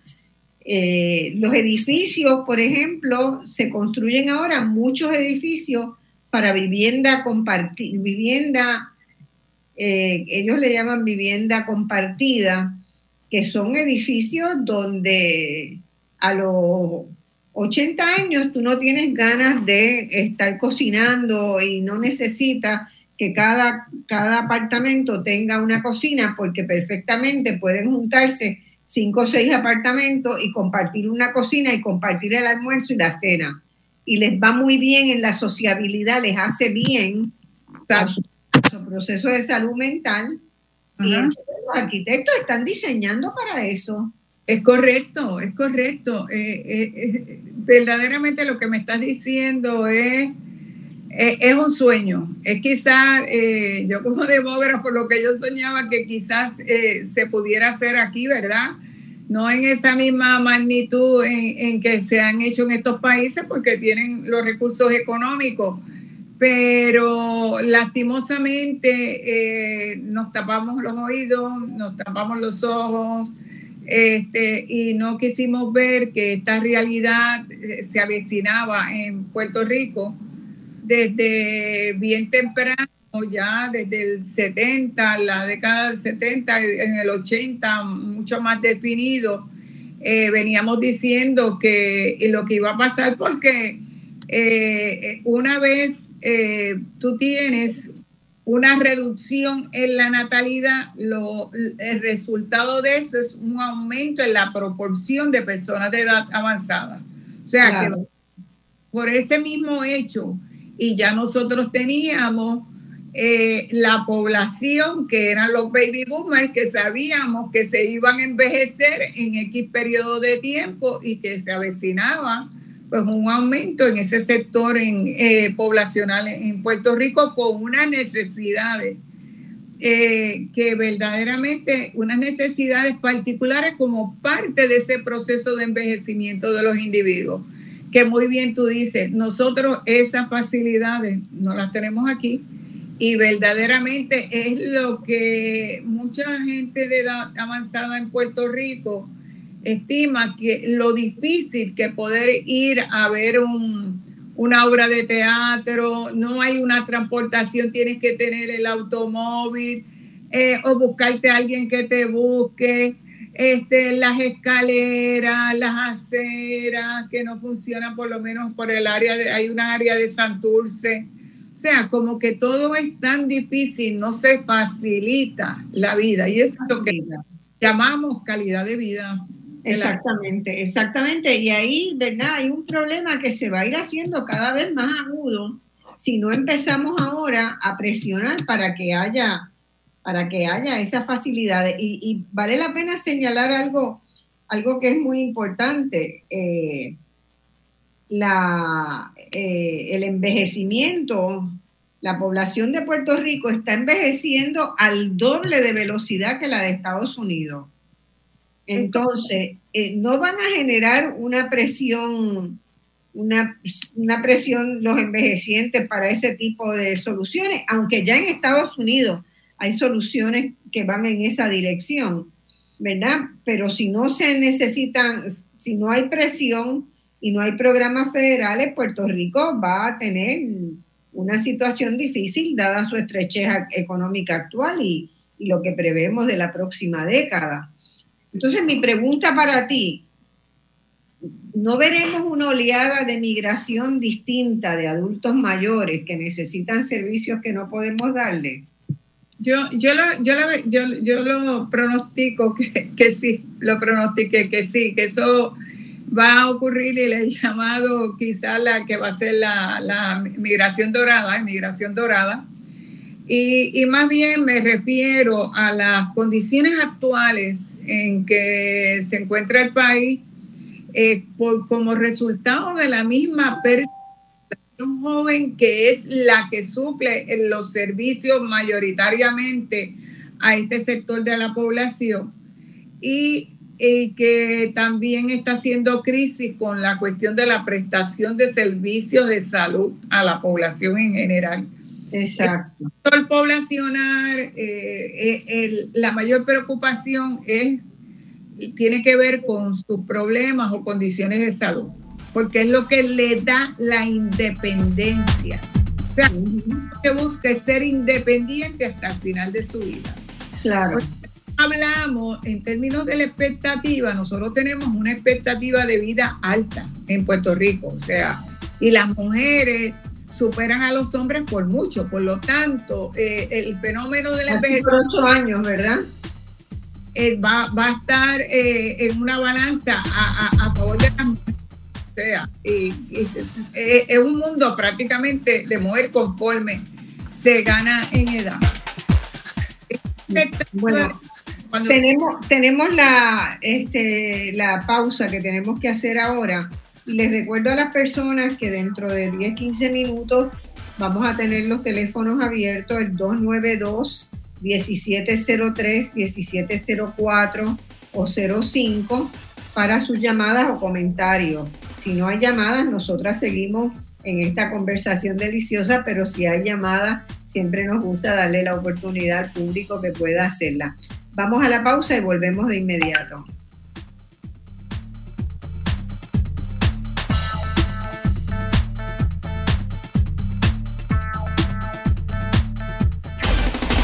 En solo minutos regresamos con Voz Alternativa por Radio Isla 1320. Ya estamos de regreso al análisis de los temas que te interesan. Escuchas Voz Alternativa por Radio Isla 1320. Marcia. Bueno, hemos, estamos volviendo de la pausa y en este programa donde hemos discutido con la demógrafa muy reconocida Judith Rodríguez. Ha sido un placer tenerla en este diálogo a fondo que hago este, en algunas ocasiones cuando quiero desmenuzar un, problema así en todo su minucia de detalle. Y eh, nos estábamos, estábamos hablando en este momento de los problemas que podría enfrentar Puerto Rico con el hecho de la gran cantidad de población en proceso de envejecimiento y de la entrada de los baby boomers, ¿verdad? Que son una cuantitativamente muy importante, como decía Judith hace un ratito, este, que van a entrar a necesitar servicio, un, un sistema de Puerto Rico no tiene un sistema de servicios, de cuidados para esa población, ni de elementos que le ayuden a llevar una vida digna y feliz hasta el final de sus días, pudiendo tenerlo, ¿verdad? Entonces, bueno, ahí yo quiero discutir con ella en este segmento cuáles podrían ser alternativas, ¿verdad? A estos a estos, a estos problemas que hemos estado discutiendo, eh, qué, qué estrategias podemos seguir. Y yo quería preguntarle, ¿qué pasó con el grupo, el comité de trabajo que se creó en la Junta de Planificación sobre la ley de reto demográfico? ¿Sabes algo de eso? Sí, sí, voy a, tengo ahí como tres cosas ahí que preguntaste, pero quiero clarificar que tiene que ver de una manera directa con, lo que vamos a seguir este, elaborando. Y es que le estaba diciendo que Puerto Rico tiene una de las expectativas de vida más altas. Sin embargo, eh, nosotros tenemos que considerar lo que se conoce como la expectativa de vida saludable. Claro de vida saludable es aquella edad eh, donde usted llega, donde ya usted deja de ser que e independiente, que confronta unos problemas de salud y ese periodo de tiempo, que es lo que se conoce, que ocurre entre eh, eh, esa etapa y la muerte, mire, puede ser bien larga. Ok, hay unos casos, ¿verdad? De los casos de Alzheimer en un análisis que yo hice en términos de la mediana de edad al morir de las personas de mayor edad con, con X eh, condiciones de salud, de acuerdo a la certificación de, causa de muerte, y encontré que aquellos que tenían la mediana de, la mediana de edad más alta eran las personas que habían fallecido de Alzheimer. O sea, que es un periodo largo de duración entre ese periodo de lo que se conoce, donde acaba la expectativa de vida saludable y empieza la, que, la expectativa no saludable hasta el periodo de la muerte. Eso conlleva que si nosotros tenemos ahora mismo como 700 mil personas que son baby boomers, 700 y pico de mil de, de puertorriqueños en Puerto Rico, pues hay un riesgo de que conforme se aumente en edad, estas personas pueden entrar en algún tipo de demencia, alguna condición incapacitante y va a necesitar, va a estar un periodo largo de tiempo que atendiéndose a esa persona y va a haber una demanda grande de salud. A mí me preocupa grandemente en términos de las demencias, donde se incluye el Alzheimer eh, el hecho de que los familiares, la mayoría de los familiares son los que se hacen responsables del cuidado de sus miembros más viejos. Pero, yo, no, diría, yo no diría familiares, diría las mujeres en la familia. exacto, es la, mujer eh, exacto, son prácticamente las cuidadoras principales son féminas. Entonces, ¿qué pasa? Que conforme la natalidad ha ido disminuyendo, los baby boomers es una generación que los niveles de fecundidad fueron más bajos que las mujeres que la antecedieron. Y entonces va a haber menos hijos disponibles. Eso es otra cosa que como país eh, nos tenemos que enfrentar a esa realidad en términos, estas generaciones ahora que tienen un hijo, no tienen hijo, y muchas mujeres que van a ser, o sea, muchas mujeres, porque cuando tú miras el, dato de las que no están casadas, es bien alto. O sea, esa proporción de nunca casada ha ido aumentando. Y la proporción también, me imagino, de ese sector poblacional que no tiene hijos, porque estar casada, estar soltera, no quiere decir que no tengan hijos, pudieran tener, pero desde el punto de vista del estatus marital, eh, dice pues que, es soltera. Pero, y entonces ese sector va a demandar unos servicios, o sea que estamos viendo, y con, lo, y, con este sector ahora de los viejos, de la población vieja del país, pues no hay duda de que hay una demanda y va a haber menos cuidadores a nivel de la familia, porque la gente ha tenido que quedarse mucho a trabajar mucho más tarde y por tal razón esos son los mismos cuidadores que están cuidando a sus padres, a tíos, a, hasta los mismos cónyuges. Y, tuvieron, esa, los, baby boomers tuvieron menos hijos que la, que la generación anterior. seguro, seguro, seguro. Es, ese es el resultado, o sea, eh, y uno tiene que examinarlo a nivel individual y de familia. Fíjense cuántos hermanos una persona pues tuvo y ahora eh, los hijos que esa persona ha tenido y esos hijos, cuántos hijos han tenido, que serían los nietos. O, o sea, que se ha ido completamente reduciendo. Por lo tanto, eso es lo que se conoce como como que Puerto Rico ya está dentro de esos países que se llama la revolución reproductiva, que, que es, es, una manera de señalarlo, que específicamente países desarrollados que han completado su transición demográfica y donde la natalidad está por debajo de los niveles de mortalidad, como en el caso de Puerto Rico desde el 2016. Eso ocurre en Puerto Rico. O sea, que los nacimientos, las muertes es mucho mayor. Y esa diferencia, que es lo que se conoce como el crecimiento natural, va a ir agrandándose. Ese crecimiento negativo va a ser agrandándose porque la mortalidad, como resultado de la llegada de los baby boomers a edades avanzadas, eh, pues están en un riesgo mayor de muerte, en unas edades donde el riesgo de muerte es mayor. Eh, que en, épocas anteriores. O sea, eso es más o menos en términos de la expectativa de vida. En términos de alternativa, no hay duda que cada vez eh, este sector poblacional de edad avanzada va a necesitar ayuda.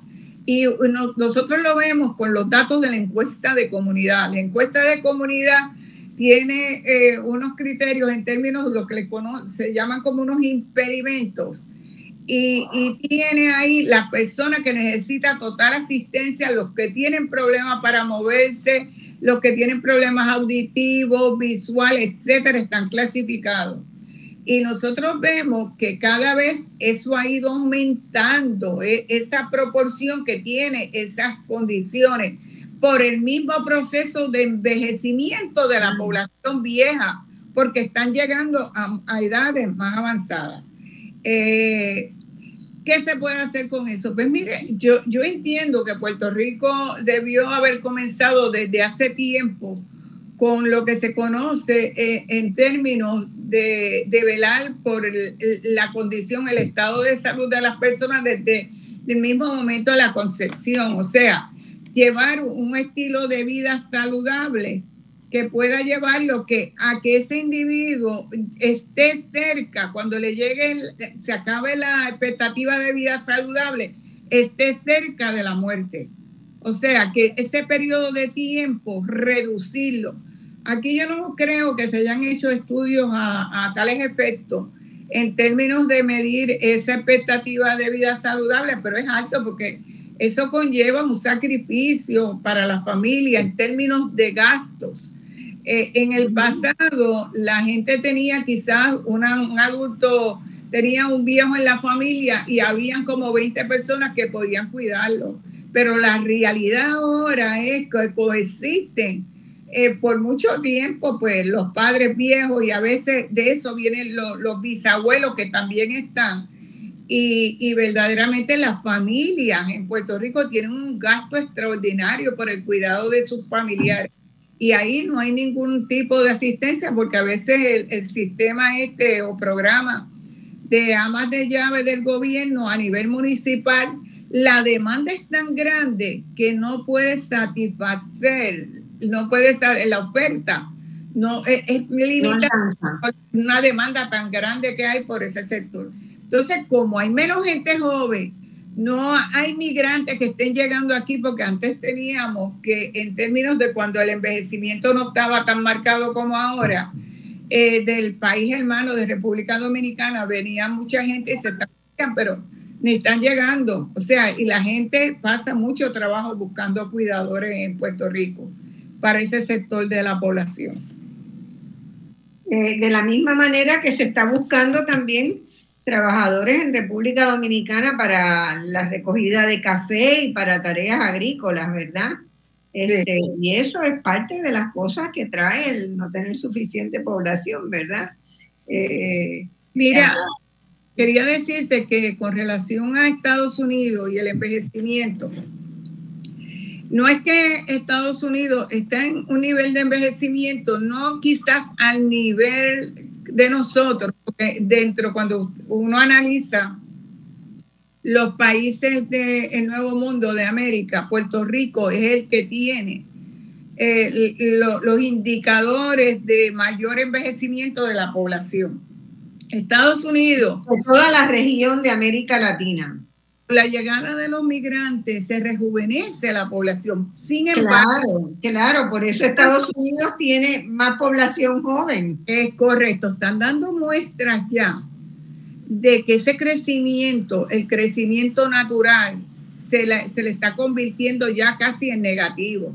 O sea, que van a entrar en preocupación con respecto a ese, esa situación. Bueno, hay un caso muy interesante que es el de España. España tomó hace, eh, calculo que sería 8 o 10 años, medidas de política pública para atraer jóvenes y familias jóvenes, jóvenes y familias jóvenes, eh, y darle eh, viviendas en los pueblos esos pueblos bellísimos del interior de España que estaban totalmente despoblados.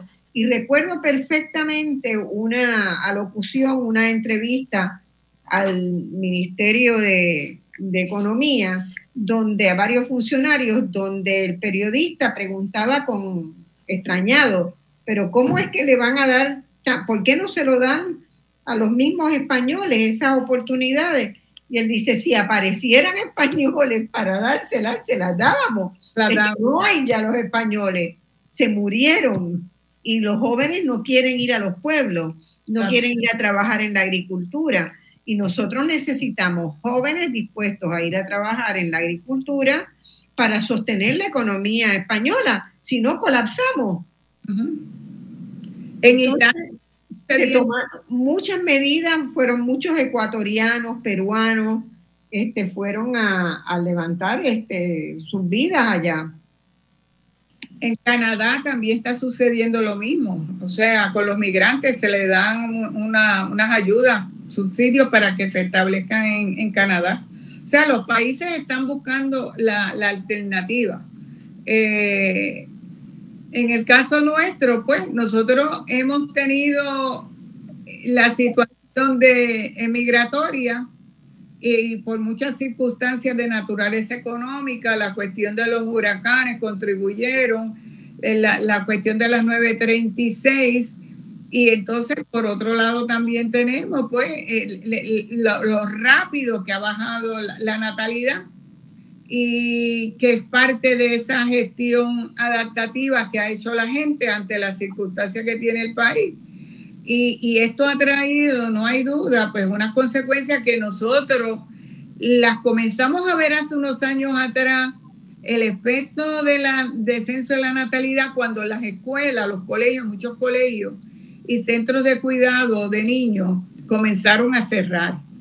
Entonces, no hicimos nada y lo vimos, ay, cerró aquel colegio, cerró el otro, ahí vino lo de las escuelas y, verdaderamente lo que decidimos fue salir de las escuelas. Y el problema que tenemos ahora es en términos, lo que representa esa baja, eh, en términos de las admisiones de nuevos estudiantes a nivel, a los centros de educación superior en Puerto Rico.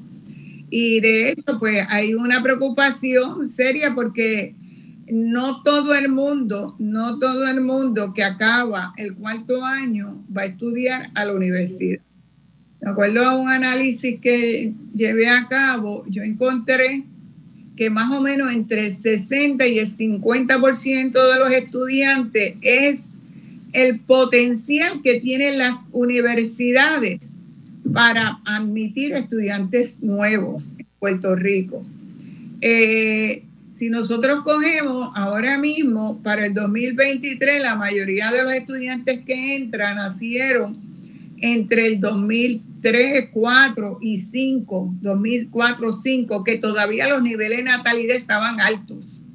Pero cuando lleguen los que nacieron en el 2020, 2021, que son como 19 mil nacimientos y dentro de un periodo de 18, 19 o 20 años posteriores, al 30, pues va a haber problemas de continuarse, ¿verdad?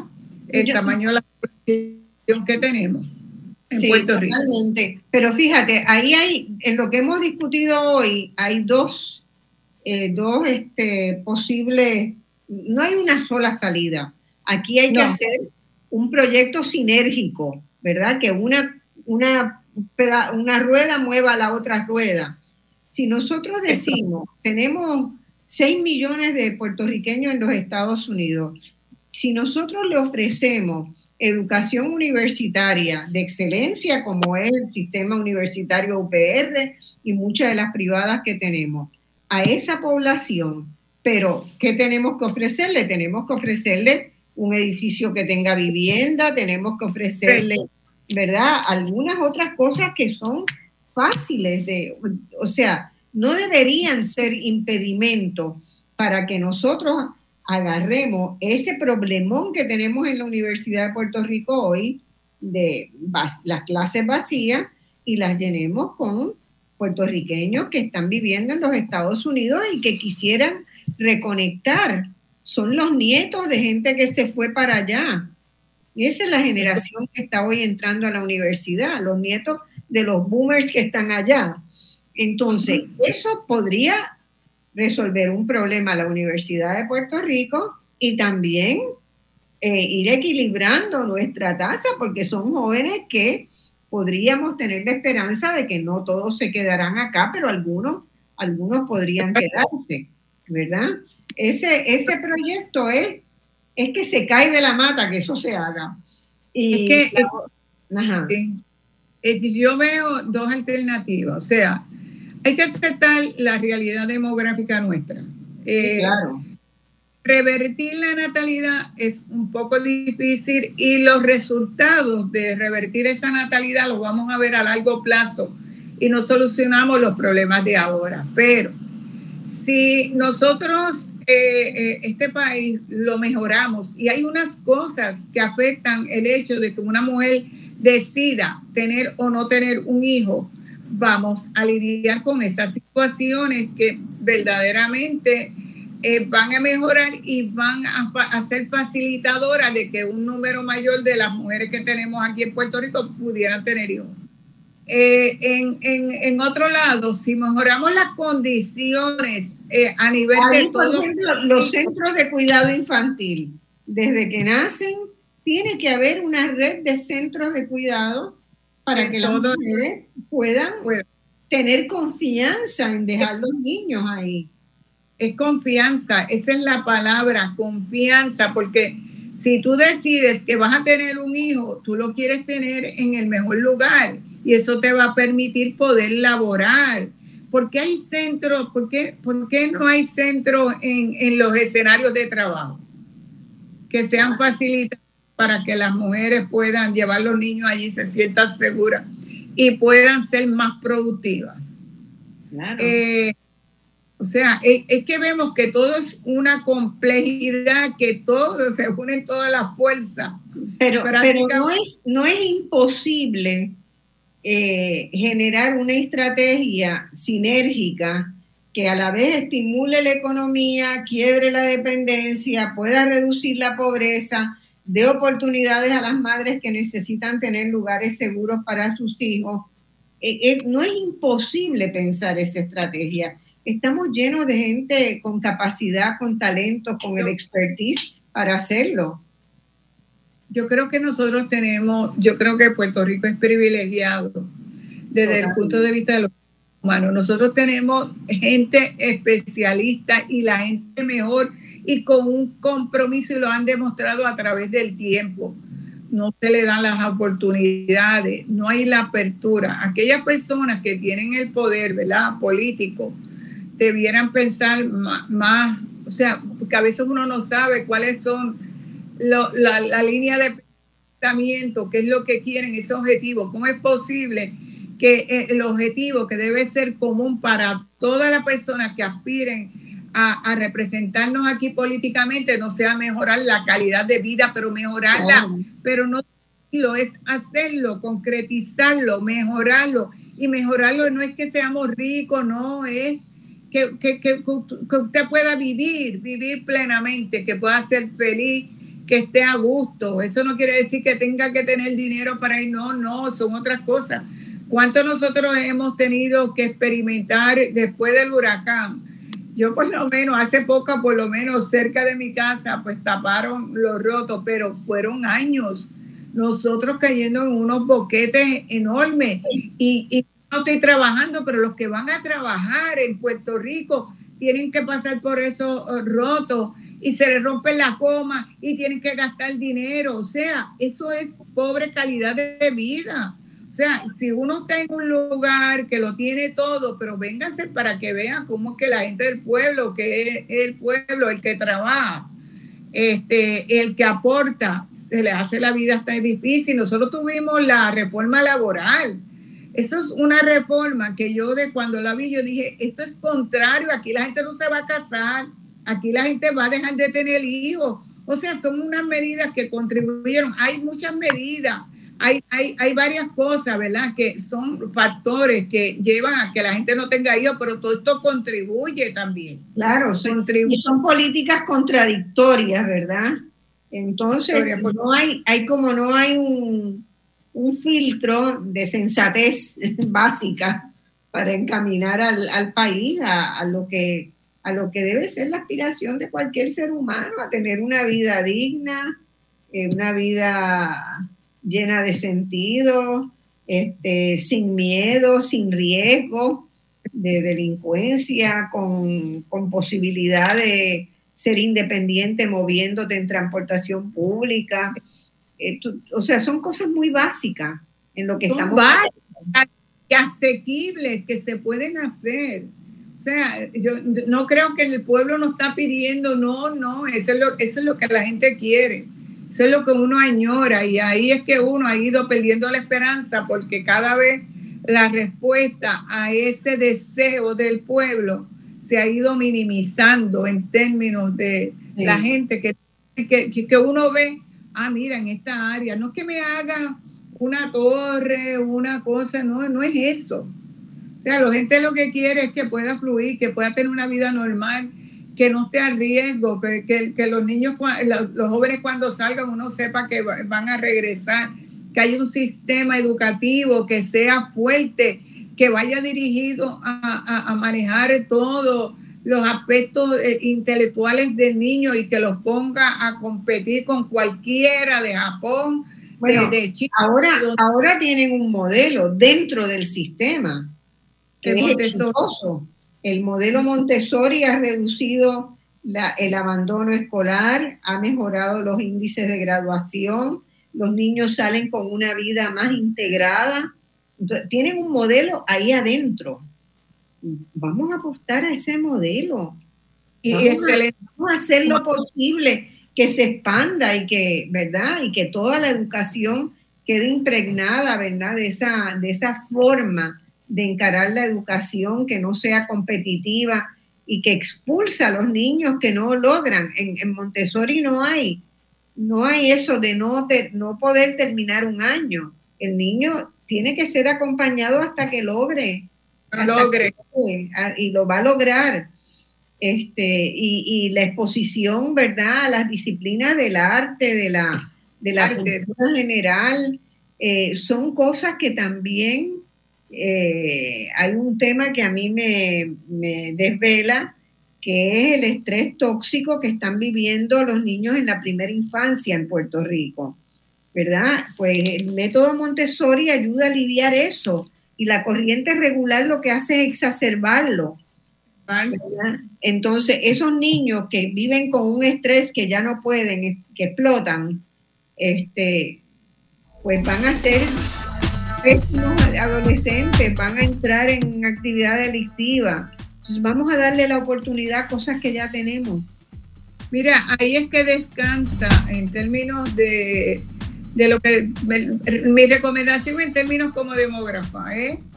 hay que aceptar una realidad demográfica, hay que atender en términos mejorar las condiciones de calidad de vida, a ver si de esa manera también hay un retorno y la gente que está aquí no decide irse y lo otro es atender ese sector joven nuestro, que cada vez es mucho más reducido.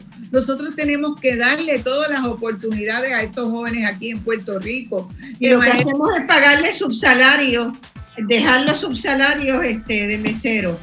Bueno, eh, ha sido un gustazo, Judith, tenerte hoy en el programa. Estoy segura que quienes nos vieron eh, se lo han disfrutado. También pueden verlo esta noche en retransmisión radial y también está ya disponible en mi portal en, internet, en, Facebook, ya lo compartí ahí. Así que será hasta el domingo próximo y muchas gracias Judith por estar con nosotros hoy. Madres a todas y las personas que venían para acá, que ya estoy libre. bueno, un abrazo grande, que disfrutes tu tarde. Gracias, gracias. Muchas gracias.